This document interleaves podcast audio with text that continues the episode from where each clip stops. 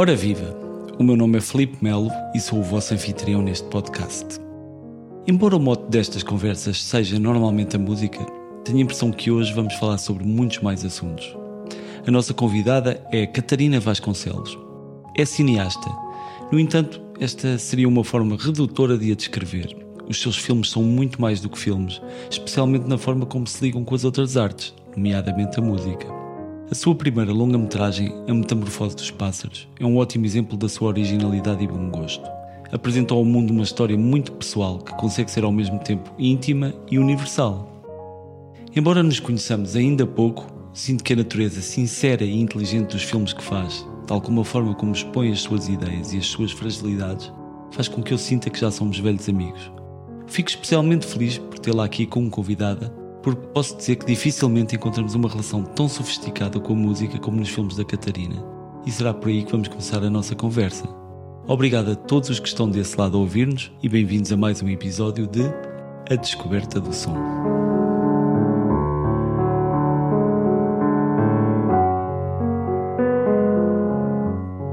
E obrigado, Catarina, por estares aqui por conversares comigo. Obrigada eu, Filipe. e partilho contigo este sentir de, embora não nos conheçamos há muito tempo, que parece que já há uma, uma ligação antiga uh, e que é recíproca na enorme admiração que tenho por ti. Por isso, oh. agradeço muito. Uau, ok. Uh, vou lidar com isso. vou processar a informação. Vamos a isso. Ora bem, então, assim, o mote, como eu disse, é a música. E eu sei que tens uma relação muito próxima com a música, nem que seja porque foi aí que tudo começou tu eras pequenina e tocavas violino. E eu pergunto se foi essa a primeira forma de expressão artística que tu conheceste. Foi, sem dúvida. Eu comecei a estudar música com 6, 7 anos, ou seja, acho que vem no encadeamento de uma família que, que, onde as minhas primas já estudavam nesta escola de música, que é a Linda Velha. Uhum. eu sou, sou suburbana, vivo a minha vida entre Carnascido e Linda Velha, um, só depois é que me mudo para Lisboa.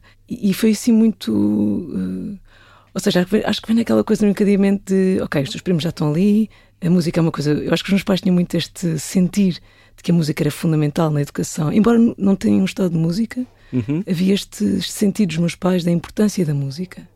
Uh, o meu pai é economista e, portanto, tendo um cérebro bastante mais pragmático, cartesiano, matemático, uhum. uh, a sua relação com a música era também que tem este lado da emoção e do sentimento, mas tem um lado de estrutura, um lado matemático, um lado formal, um lado formal.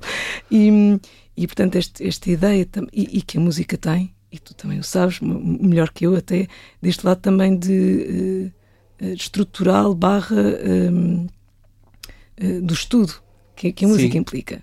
E, portanto, quando eu vou estudar eh, música, na altura eu lembro-me de já ir a concertos com os meus pais e levava-me a concertos para ver, e eu não sei porquê, mas há este fascínio com o violino, uh, que é uma coisa estranha, porque eu tenho esta voz bastante grave e o violino está. Sim, está nós estamos a falar de uma voz de um violoncelo. É? Exatamente. É? Eu devia ter violoncelo contra baixo, era uma coisa mais por aí. E, e, e, pronto, há qualquer coisa no violino que me fascina muito. Hum uh, para mal dos pecados dos meus pais, porque ninguém merece ter de levar com uma criança uh, a estudar violino, uh, porque é muito, é muito violento. Eu acho que é uma, uma, violência, um terror psicológico.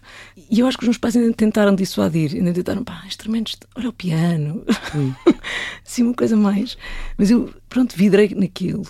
E, e foi muito. Foi uma experiência muito incrível, porque eu não, não, não era grande espingarda claramente. Era muito tensa, muito nervosa.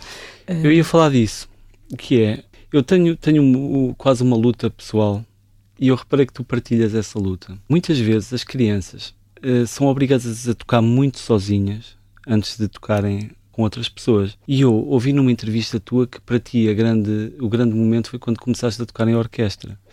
Para mim foi quando tinha a possibilidade de tocar no jazz com outras pessoas. E queria que, de alguma forma, tu dissesse o que é que mudou quando começaste a tocar com outras pessoas contra essa experiência de tocar sozinha. É, é uma ótima pergunta. Eu, eu acho que mudou tudo. Mudou tudo. Acho que me tornei muito melhor. É muito melhor pessoa, inclusive.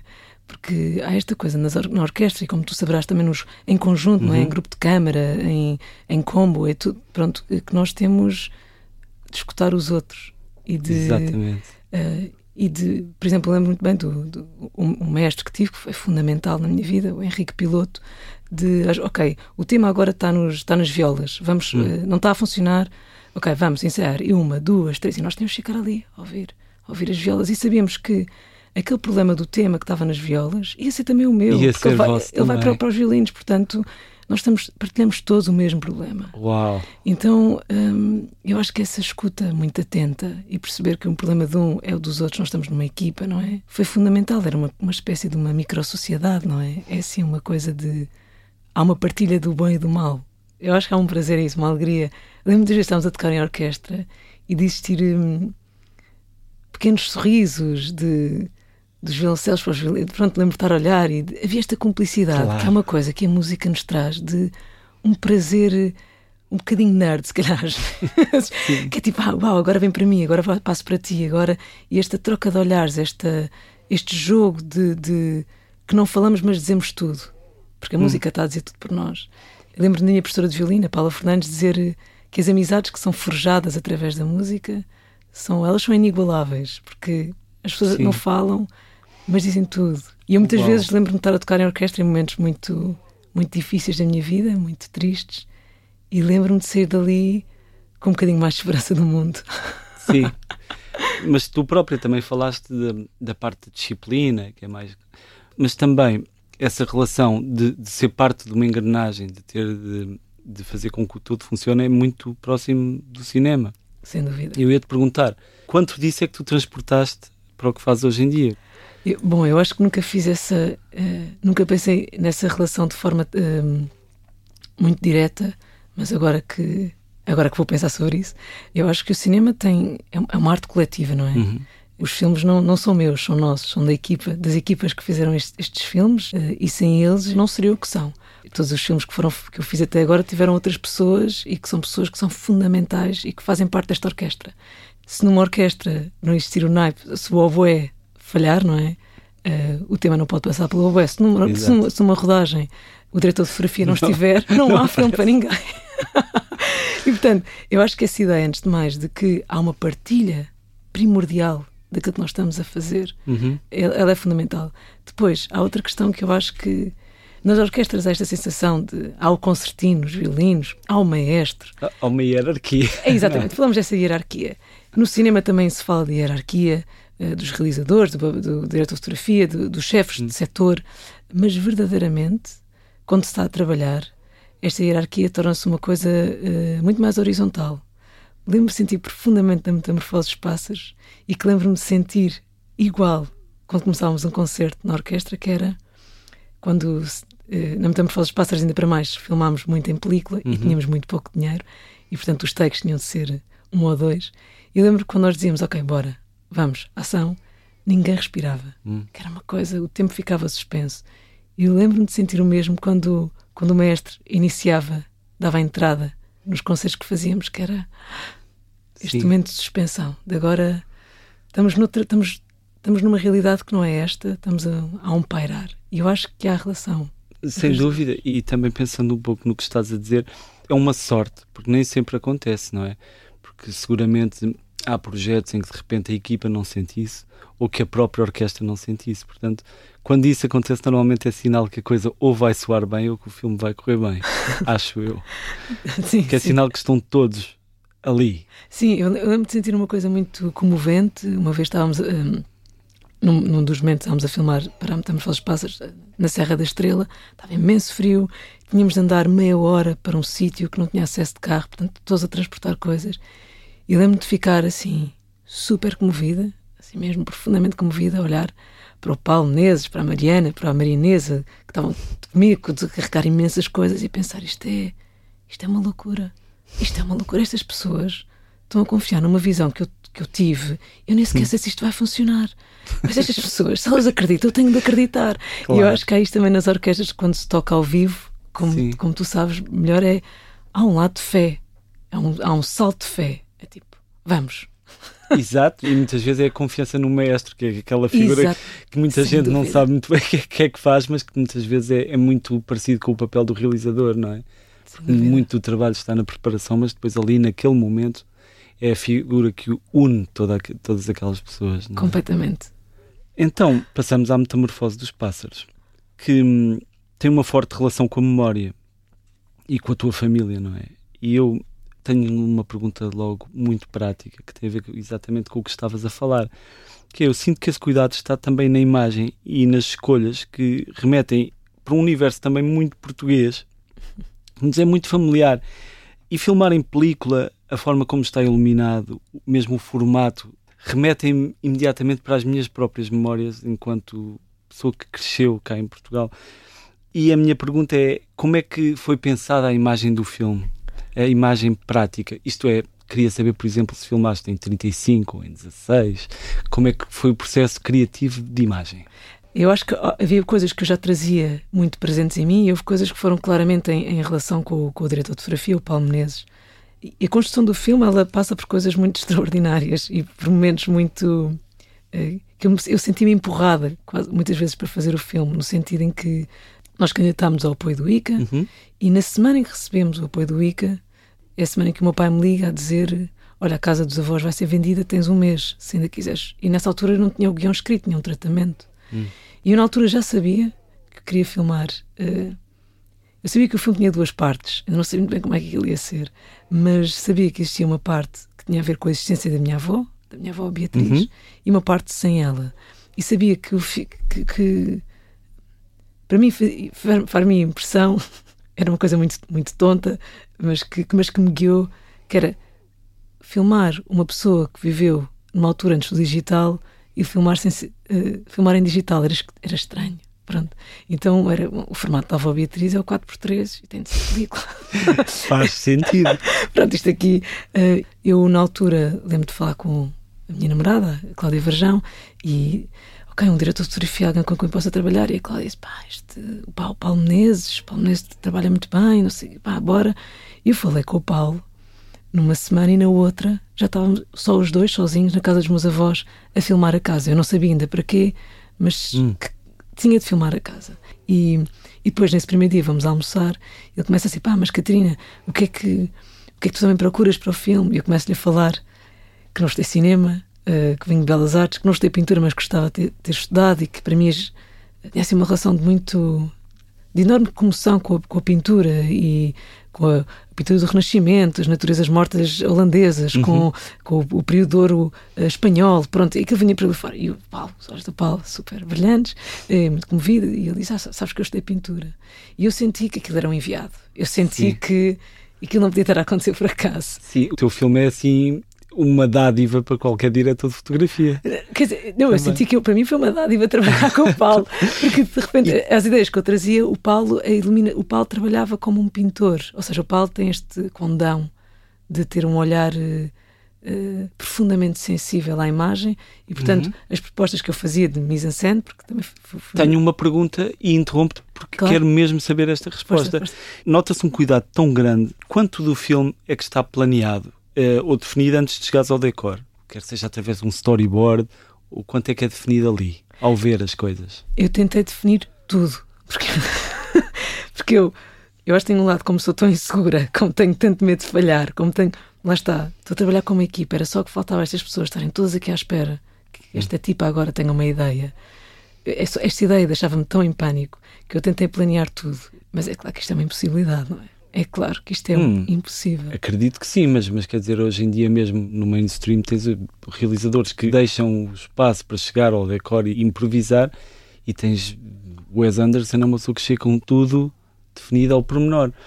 E eu ficava intrigado porque tu consegues uma espontaneidade mesmo não sabia quanto é que estava preparado. Não, é, portanto, eu já, já levava, as coisas já estavam escritas, portanto, eu depois de filmar com o Paulo na casa e ficar com estas imagens guardadas, escrevi um guião e tentei tentei mesmo escrever ao máximo para que fosse inteligível para, para a equipa. A equipa era muito pequena, éramos cinco, seis pessoas, mas uh, para todos ficámos com a ideia do que é que se queria fazer.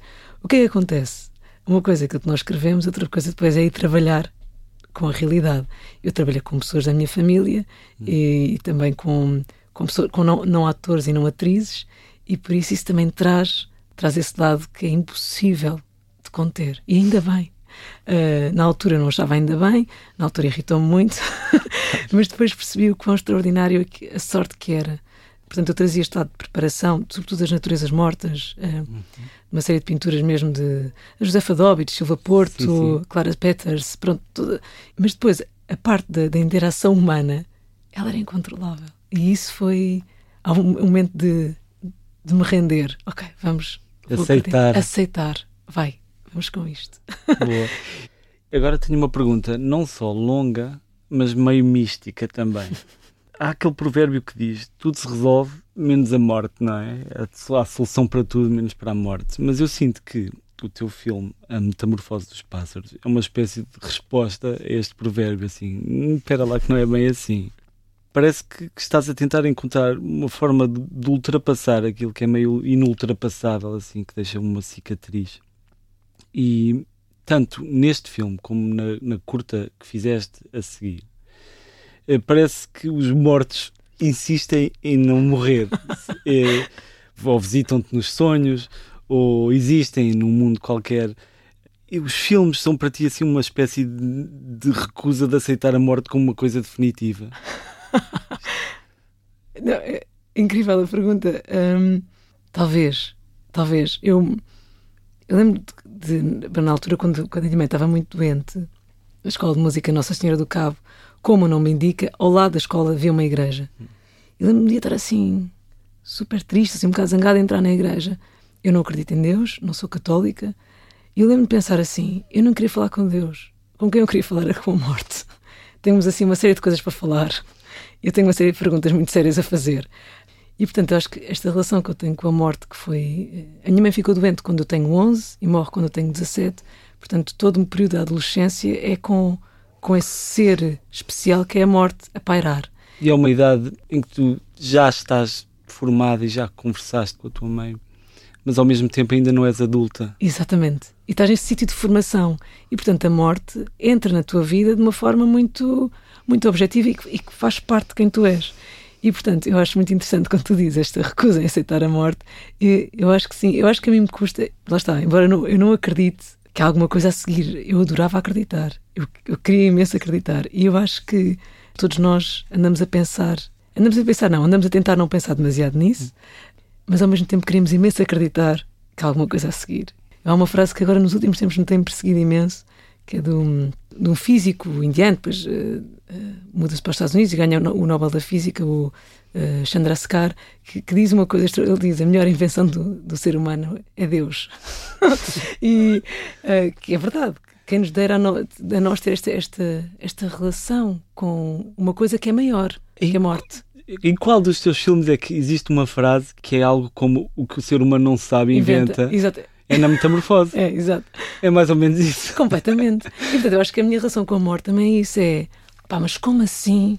Como assim nós não sabemos o que é que aí vem? Como assim? Temos de inventar aqui qualquer pá, coisa. Temos de inventar. Não, não dá, não dá. E portanto, e, e, sim, eu acho que aquela coisa que, uma pessoa, que, se, que se ouve às vezes também, que é ah, o tempo cura tudo, uma pessoa depois acaba por aceitar, não é verdade uma pessoa nunca aceita a morte de uma mãe, de um pai, de um, de um filho, quer dizer, nem imagino o que é que isso seja, não é?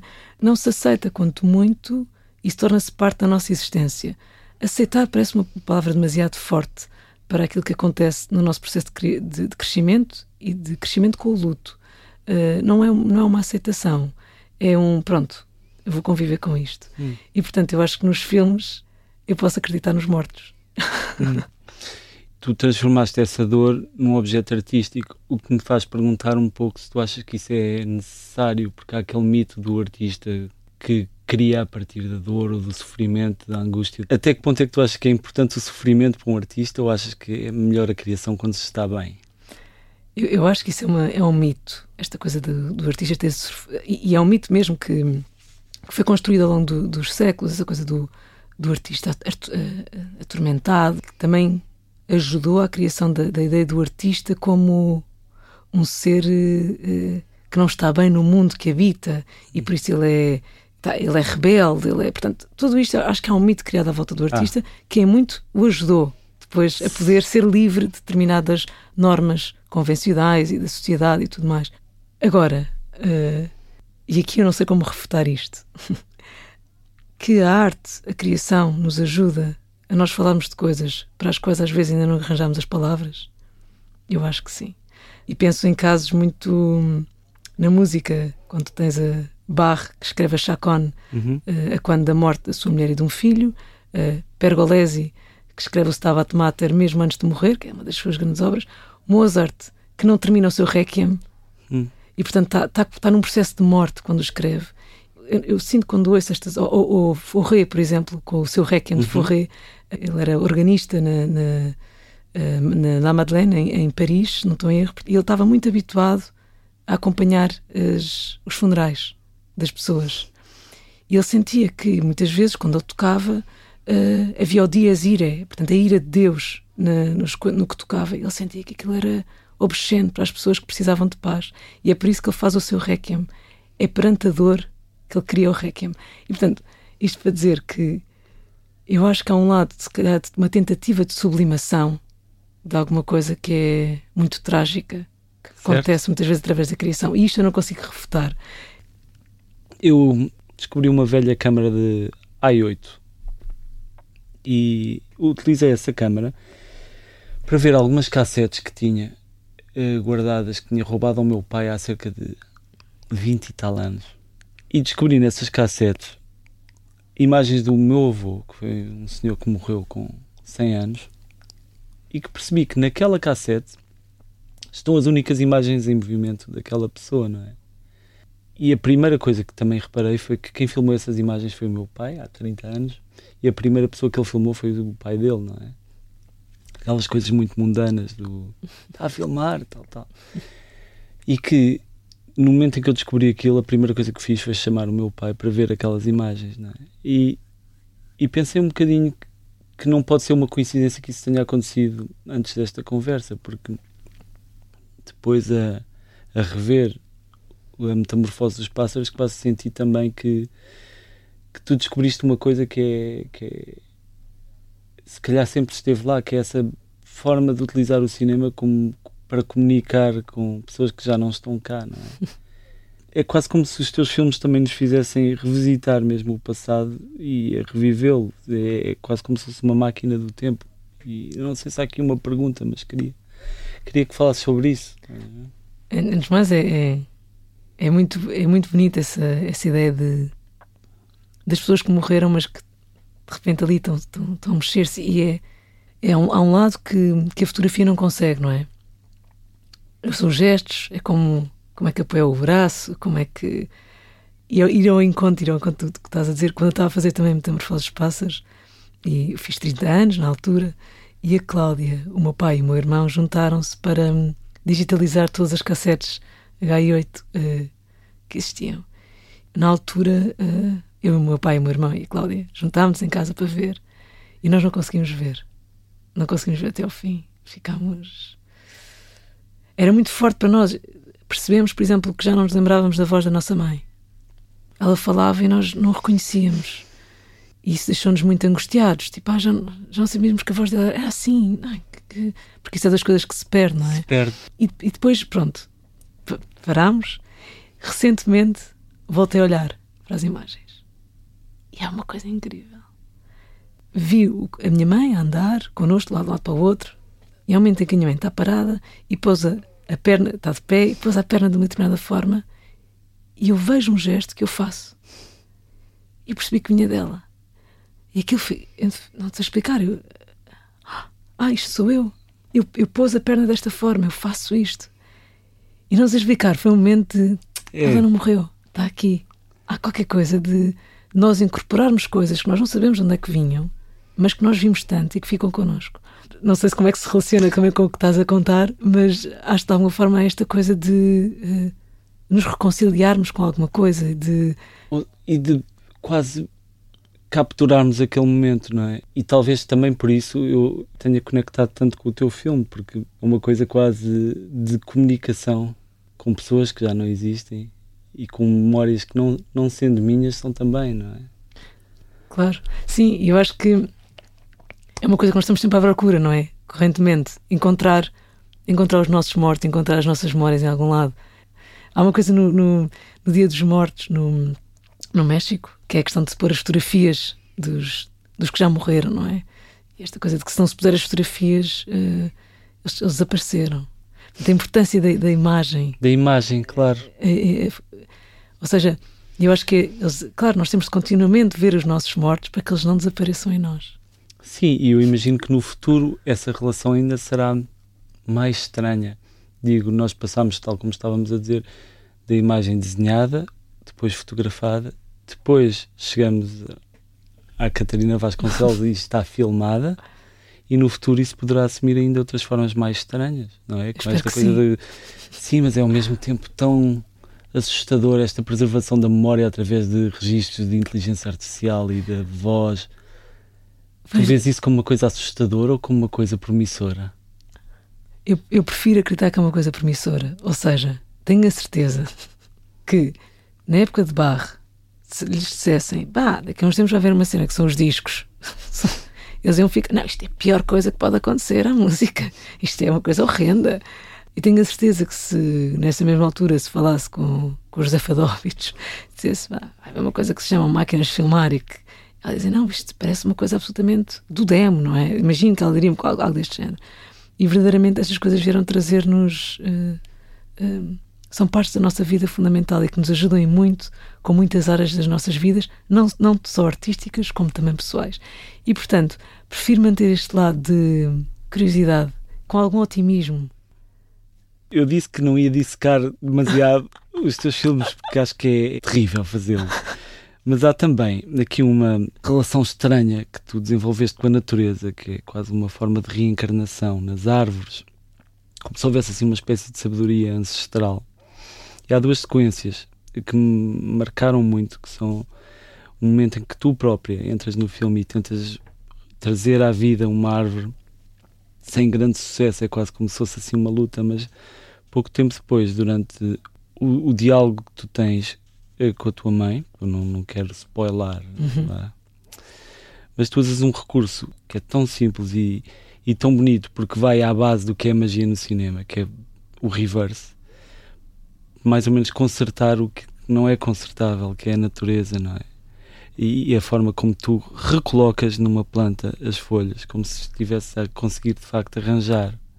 A ideia com que fico é que para ti a natureza é uma, assim, uma personagem maior, que é assim eterna, e isto é algo que só pode ser consciente, mas mais do que uma pergunta eu queria te ouvir a falar sobre essa esse ser que para mim é quase uma coisa que eu vejo religiosa nos teus filmes. É, eu, outra vez, eu cresci num contexto altamente urbano, portanto, prédios de betão, um, que aos poucos vão asfixiando a Serra de Carnaxide, e portanto, os meus pais um, moravam, moram, pronto, um, uh, neste apartamento, um 12 andar em Carnaxide, com vista para a Serra, e ao longo dos anos, enquanto lá vivíamos, foi muito triste, desolador, vendo como a serra ia diminuindo.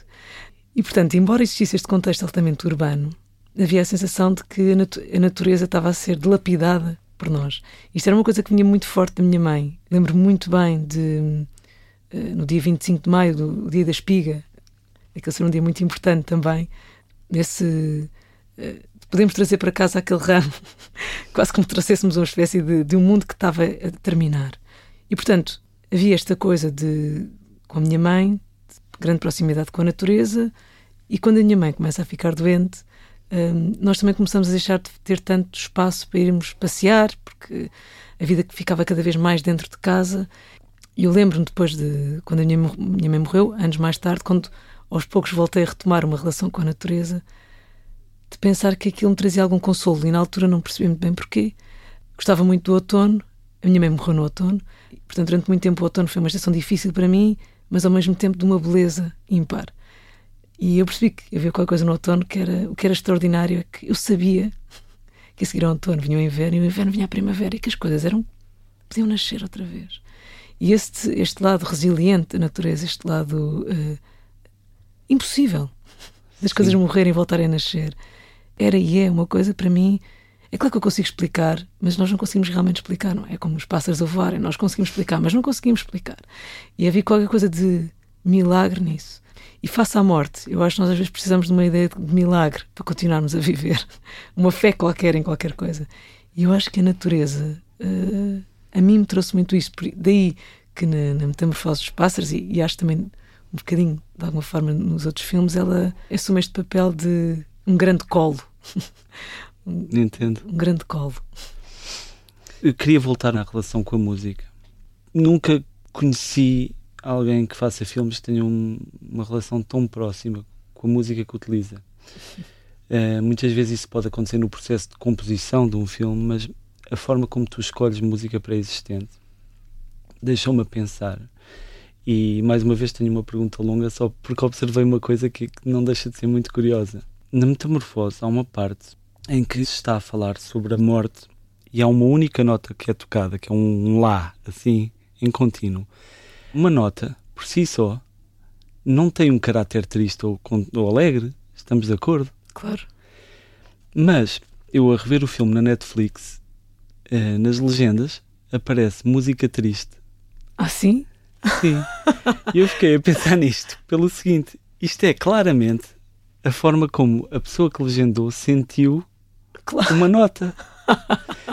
tu dás um contexto a uma nota e ela assume, quer dizer, deste o espaço à pessoa para, para ouvir aquilo que, que estava a sentir faz sentido o que eu estou a dizer ou, está demasiado estranho? Não, não, não. Fa, eh, faz, eu, eu não sabia disso e, e, e, claro, uma nota não pode ser triste ou alegre. Uma nota é uma nota. Sim. Mas é verdade, quando, mas quando tu colocas uma nota num determinado contexto, não é? Se pode uma nota e mais qualquer coisa, nós começamos a. Isso é também a beleza do, dos seres humanos, não é? Estabelecer relações entre as coisas. Sim, e também outra parte com que eu fiquei curioso é nesta curta que fizeste agora, tu compuseste um tema. Confere. É verdade. Está discreto nos créditos. Mas tu tens o, o ground em, em do, Purcell. do Purcell e depois tu própria fizeste uma espécie de. para a Josefa Dóbidos. Processo, quero saber. Bom, este filme, é, é, o Noturno, eu não esperava que o Noturno aparecesse. Ele, ele apareceu-me, é um filme que me apareceu e eu estou-lhe muito grata porque porque tenho estado no processo de escrever a, a, a longa, a hum. próxima longa, que é um processo, e voltando ao artista, atormentado, que, que me atormenta imenso e que eu sofro imenso e, e acho que é tudo péssimo. Uh, e fui convidada para fazer esta residência, uma coisa curta, no Bussaco. Eu estava até a pensar só fazer uma coisa só de fotografias. Mas depois fiquei muito encantada com a história do Bussaco, a natureza no Bussaco, uh, a história do José Fadóbides e do Bussaco. Então surgiu daí uma, uma curta, um filme que, que me possibilitou também trabalhar com este lado da ironia, do humor, de um certo. Uh, que eu também achava que a Metamorfose dos Pássaros tinha, mas depois as pessoas disseram: não, não tem humor nenhum, eu ah, só chorei. Já vamos falar sobre isso. eu fiquei muito triste porque eu, eu, eu esforcei imenso para pôr humor no filme. Pronto. E no, no Noturno, um, ehm, jogar um bocado outra vez com, com as almas de, das mortas, poder. Uh, o que é que diriam elas, o que é que a Josefa Dobitz diria, como é que seria. E o filme tem esta o Purcell é dos compositores que eu, que eu guardo com assim com, com grande carinho. Acho que é assim um, um compositor. Eh, é um, é um cometa, uh, e não só pelo Didi Inês, que é uma coisa absolutamente uh, extraordinária, mas mesmo pelos seus grounds, pela, pelas óperas da Indian Queen, da Fairy Queen, todo, quer dizer, se nós pensarmos o funeral para a rainha, quer dizer, são umas atrás das outras, e numa relação que eu também sinto de grande proximidade com a morte. E, portanto, este, este ground que, que ocorre no, no filme, que tem este peso, mas que ao mesmo tempo é de uma, de uma leveza extraordinária. Sim. Para mim também se relacionava com o início do filme, com esta relação também com a Igreja Católica, tão pesada e que na fachada pode ser tão leve. O filme depois também joga com uma outra uh, composição do Olivier Messiaen, uhum. uh, La Fête de Belot. É uma música para, para elementos incorpóreos, é uma coisa assim, uma coisa que não parecem pertencer aqui. E portanto nós vinhamos do Purcell, Olivier Messiaen, e pensei, pá, agora, eu agora não posso voltar atrás para um Bach, para um Schubert, estou a ir no futuro, estou a ir para a frente. Sim. E pensei, pá, então e se, e se eu tentasse aqui, e se eu tentasse aqui compor? Então, nos meus meios muito rudimentares, por favor, não, não julgues com o iGarage. Ah, uau! Garage Band, Garage, Garage Band, Band, desculpa. Garage Band.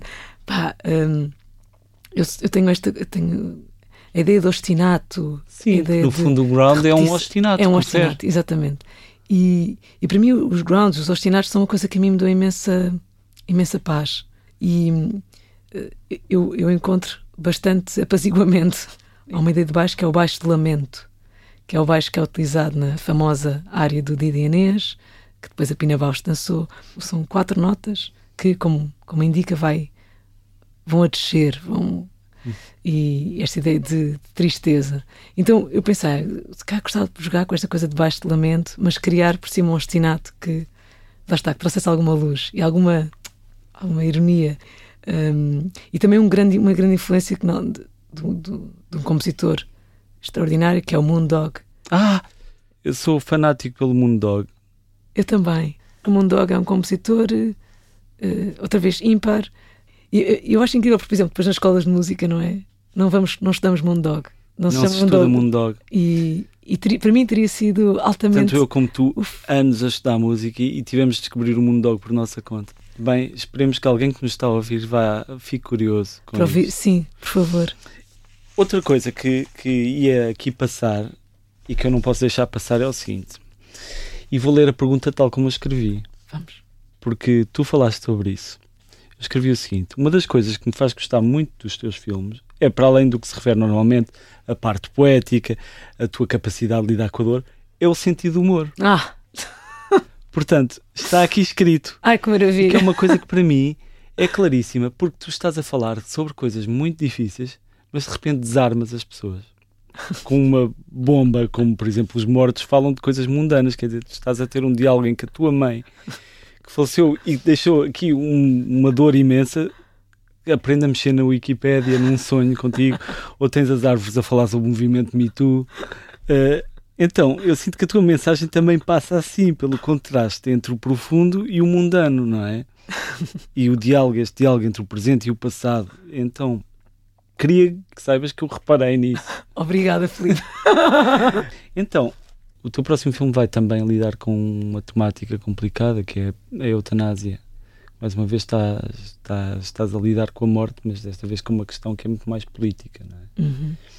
Queres falar um bocadinho sobre o novo filme claro. e sobre o processo que está a ser escrever? Bom, ele ainda está a ser escrito. Eh, uma fase, eh, quer dizer, já foi escrito, mas vai ser reescrito e vai ser reescrito e reescrito até o dia em que nós estivemos a filmar, certamente. Mas um, o filme parte desta. parte da minha relação com a eutanásia, um, com a morte medicamente assistida, e, e está, claro, eh, relacionado com a morte que a minha mãe teve. Isto é um filme que também está outra vez relacionado com o estado mais biográfico, não na morte que a minha mãe teve, mas naquela que eu gostaria que ela tivesse, que ela pudesse ter. E, portanto, é um filme que começa com esta premissa. Uh, nos últimos anos, em Portugal, tem-se discutido de forma cada vez mais uh, vibrante e ainda, e, ainda bem a questão da morte medicamente assistida. Eu lembro-me quando comecei a escrever o, o, filme, não, não sei se foi na altura do primeiro veto do Presidente hum. da República, se foi antes, creio que já antes. eu devo dizer que a minha mãe morre em 2003 e em 2004 é através do cinema que eu contacto pela primeira vez com a ideia de eutanásia. Eu não sabia que existia a eutanásia. Hum. Foi no filme Mar Adentro. Sim, sim. Um, e é a primeira vez que eu, que eu penso: ah, isto é possível. O cinema a trazer possibilidades à realidade. Baseado numa história verídica, claro. Mas foi o cinema, foi a arte do cinema que me trouxe. Eu fiquei. Não sabia, pensava que quando se tinha um cancro tinha de ser sempre uma morte horrorosa, como a minha mãe teve. Portanto, na altura em que a minha mãe está doente, a minha mãe fica doente em 98, morre em 2003, e, portanto, esta é a altura em que eu, eu sinto que timidamente se começa a falar mais de cuidados paliativos em Portugal, que é altamente importante, e que esta conversa sobre a eutanásia, já para deixar aqui as coisas muito claras, não põe de parte a necessidade absoluta que nós temos de, de, de unidades de cuidados paliativos a nível de, nacional. Mas há outras pessoas que neste momento já passaram por cuidados paliativos e que precisam de, que não querem mais viver, que não lhes faz mais sentido. E portanto a ideia de uma morte digna é tudo aquilo que eu sinto que a minha mãe não teve. E portanto é uma coisa muito presente na minha vida e é uma coisa que, se o cinema pode alguma coisa, se calhar ele pode tentar mudar, mudar. o passado, um bocado como este filme que agora temos do Nani Moretti, hum. uh, O Sol do Futuro, não é? Que é esta, o repensar do que foi o passado. E se? E eu acho que o cinema nos disse isso. Portanto, este próximo filme está à volta destas questões, não de uma forma muito visível, mas está lá. Uma coisa que também tenho sentido é que, uh, à medida que estava a escrever o filme, o debate sobre a eutanásia se ia afirmando e senti muito acompanhada e muito frustrada a cada veto do Presidente da República. Sim. Um, é um direito. É um direito. É um direito. E, e, e para mim é. Face a, a, determinadas mortes que presenciei, mas também não preciso presenciar para pensar naquilo que é o sofrimento que uma pessoa possa ter a morrer. Se uma pessoa não, quiser, não o quiser e com todo o seu direito não quiser ter uma morte, uh, morrer por asfixia, morrer uh, com dores cruciantes e podia continuar aqui o, o rol, porque não? Quer dizer, é, um, é, uma, é uma liberdade que nós deveríamos ter e são as nossas vidas. Foi muito importante ver todos os debates que existiram ao longo destes últimos tempos. Foi muito interessante de ver também que, a quanto dos nossos debates aqui foram fazer uma série de entrevistas na Holanda e na Bélgica, hum. perguntar mas como é que se relacionam? E eu lembro perfeitamente de uma entrevista do homem que dizia assim: Ah, eu nem sequer penso nisso. Ou seja, para mim é fundamental que isso exista, porque eu sei que se, se for necessário posso recorrer a isto. E eu pensei: ah, que sorte! Nem sequer ter de pensar nisto, porque ele sabe que é um direito. Pensei: é isto. É isto. É isto. Claro. E portanto. Hum, o próximo filme à volta disto, também à volta de pintura, a pintura e o restauro, como é que a pintura se restaura e como é que o nosso corpo às vezes não se pode restaurar. E portanto é esta, esta relação entre estes dois mundos. Vamos ver o que é que, que, é que vai acontecer. Como eu disse, havia uma segunda pergunta que é: neste processo todo, onde é que tu sofres mais e onde é que tu te divertes mais? Isto agora vai parecer horrível, mas é: eu sofro sempre imenso. Primeira coisa, eu sofro sempre imenso. E às vezes a Cláudia diz assim: pá, mas não há prazer em nada, Catarina. Pá, por favor. E, não, não. Bem, pelo menos na parte dos festivais há algum.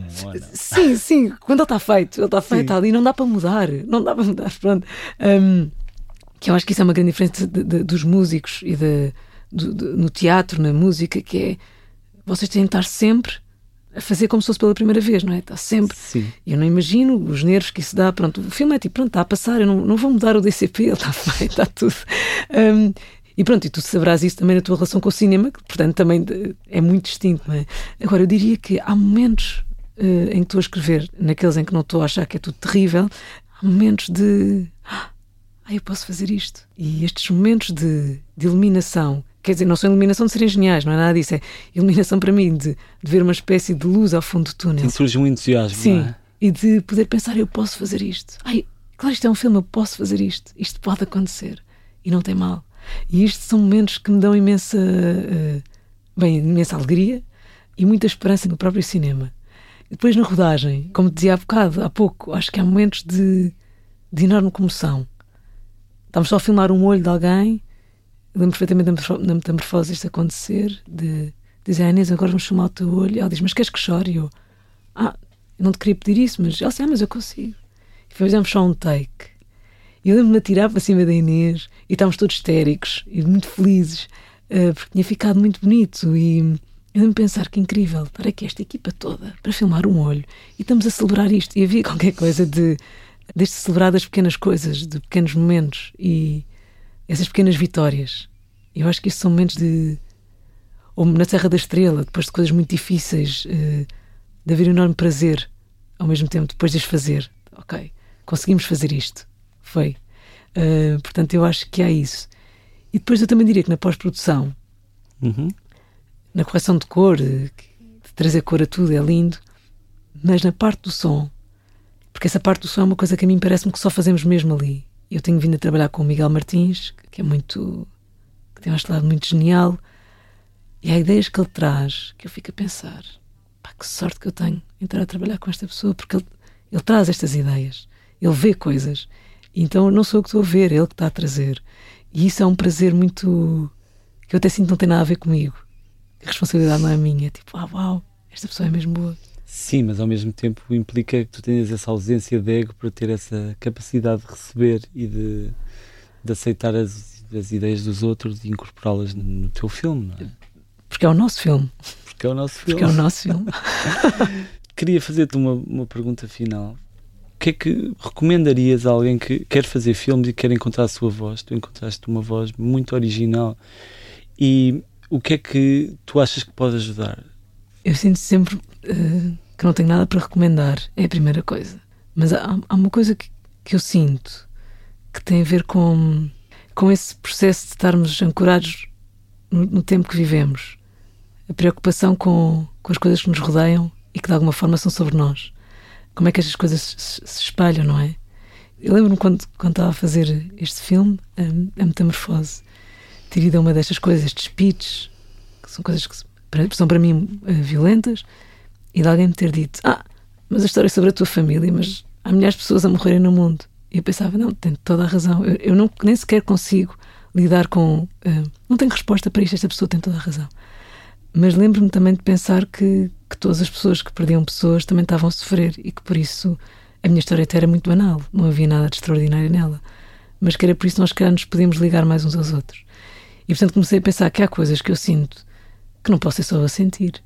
E que se eu estou a sentir há outras pessoas que a sentem. E, e às vezes eu acho que nos filmes esta coisa de eu vou fazer isto e tentar encontrar outras pessoas que sintam como, quer dizer, que me possam ajudar também nisto. Ao lado de fazer os filmes que eu acho que têm muito a ver com connosco e que está muito ancorado em coisas que nós acreditamos muito, muito, muito. Eu acho que nós acreditamos tanto nelas, elas não podem só dizer respeito a nós, elas dizem respeito a muito mais pessoas, uh, pessoas que nós não conhecemos e que nunca vimos à frente. E portanto, eu acho que, não sendo um conselho, é, é só esta coisa de acreditar eh, muito na, na, em inquietações profundas que tenhamos. E têm de ser fortes as inquietações, porque, porque fazer o filme dá imenso trabalho. dá, dá, eh, se calhar, como tudo, como como a música dá muito trabalho, como criar dá muito trabalho, como tudo o que dá trabalho dá muito trabalho. E eu acho que nós, para continuarmos, tem de haver assim muito amor e uma inquietação muito forte. E tem de ser uma coisa muito importante. Não sei se de vida ou de morte, mas que seja assim, uma coisa muito, muito. Se calhar assim, se calhar de vida ou de morte para nós. E acreditar que existirão outras pessoas a pensar eh, também nestas coisas. Embora eu acho que os outros vêm depois, parecendo que é uma coisa muito egoísta. Não sei se é egoísta ou não, mas acho que, nos, acho que nos tem de dizer muito a nós antes de dizer aos outros. Parece um conselho ótimo, na verdade. Catarina, muito obrigado por este Muito obrigada a ti. Até já. Até já, muito obrigada.